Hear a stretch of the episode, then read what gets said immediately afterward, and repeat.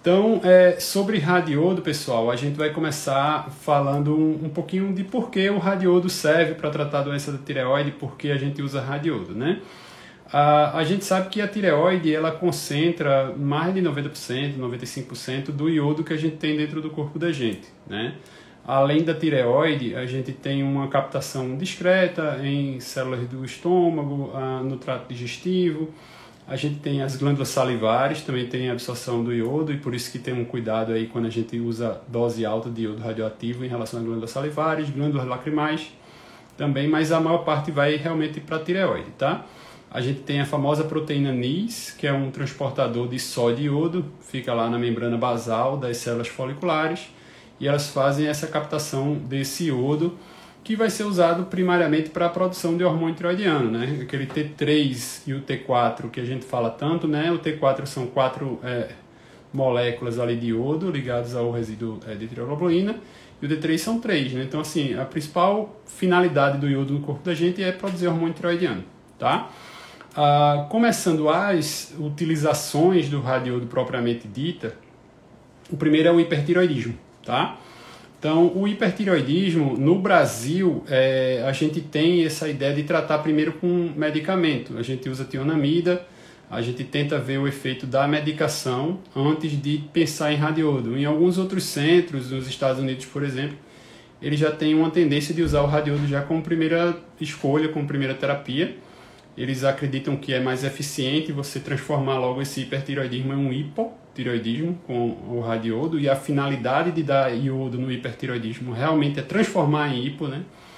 E aí, como a gente tem é uma perspectiva de que ali 40, 50% dos pacientes podem curar sem usar o iodo, né, com a droga antiroidiana, com o arrefecimento do processo autoimune, então a gente consegue, é, de alguma forma, manter a medicação e fazer o tratamento de medicação, e se a gente não conseguir resultado adequado, a gente passa para o radiodo.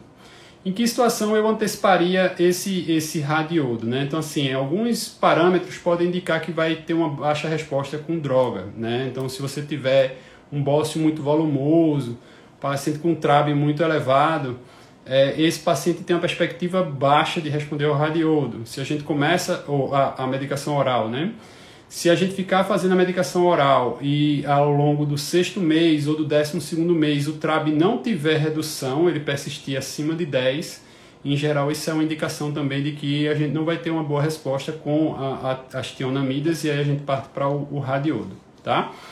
Então, é, qual seria, como é que a gente faz radiodo no hipertireoidismo? No hipertireoidismo, em geral, a gente usa doses baixas, a doença de Graves é um bócio difuso tóxico, então a captação de iodo é muito alta.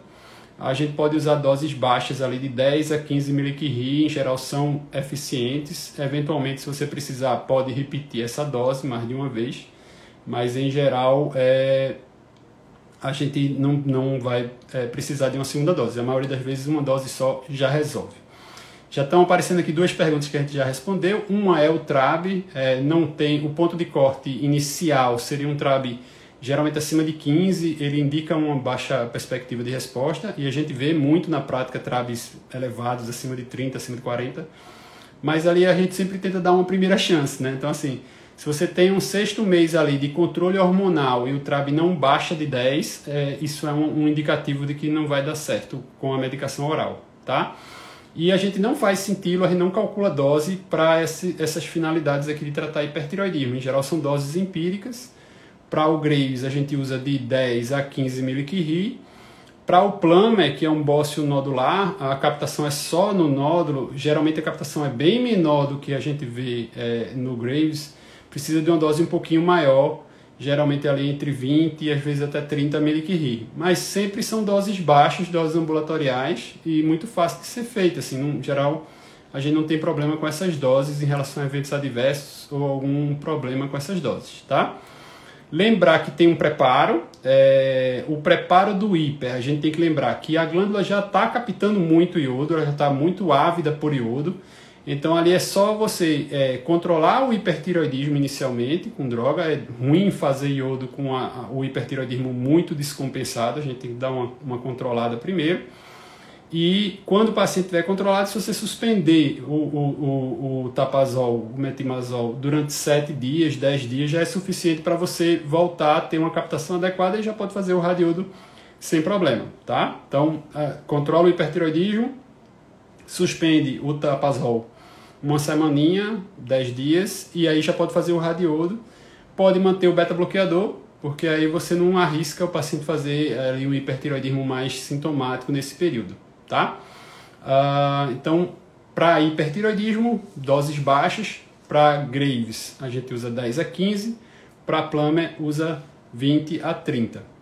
O único problema que a gente tem que levar em consideração na doença de Graves, oftalmopatia de Graves, né? Então, assim, se o paciente tiver uma doença é, em atividade, a gente usa o CAIS score.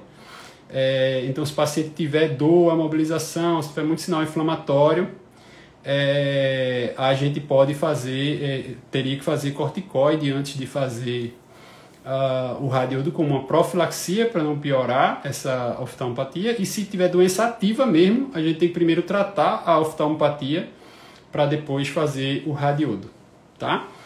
Uh, a gente não tem é, essa, essa questão de um nível de controle, é só você fazer é, o, o tapazol, fazer o bloqueio em geral ali, quando se normalizar o T4, o T4 no limite superior à normalidade, você já está numa condição clínica suficiente para você fazer uh, a droga, o, o, radiodo, tá? Então, controla primeiro o hipertiroidismo, depois radiodo, no caso do hiper, tá? Uh, a dose de radiodo é determinada pela equipe de medicina nuclear, mas é uma dose padrão, pessoal. Assim, essa dose que a gente está conversando aqui é padronizada, geralmente é 10 a 15 mg é, a gente pede 15 e o radiodo ele é radioativo, então ele vai decaindo a, a, aquela atividade ao longo do tempo. Então, às vezes, se a, o radiodo foi fabricado na segunda e você vai aplicar a dose na quarta, você já vai ter um, um, decaimento. Se aquela mesma dose for aplicada na sexta, já vai ter menos atividade ainda, tá? em geral, o pessoal não vai lá e mede a atividade. Ele pede os 15 e faz a atividade de acordo com esse decaimentozinho, às vezes a dose é um pouquinho menor. Em alguns estudos a gente faz é, dosimetria, a gente já fez isso lá na HC, mas às vezes a gente pede 15 e quando vai ver só entrou 12, só entrou 10 e, e vê que funciona, tá? Então assim, isso é bem, bem tranquilo, não precisa dessa, de muita ciência não. Então, é, se for doença de Graves, pede 15 mg se for Plummer, pede 30 mg tá tudo tranquilo, tá? Que isso aí resolve sem problema.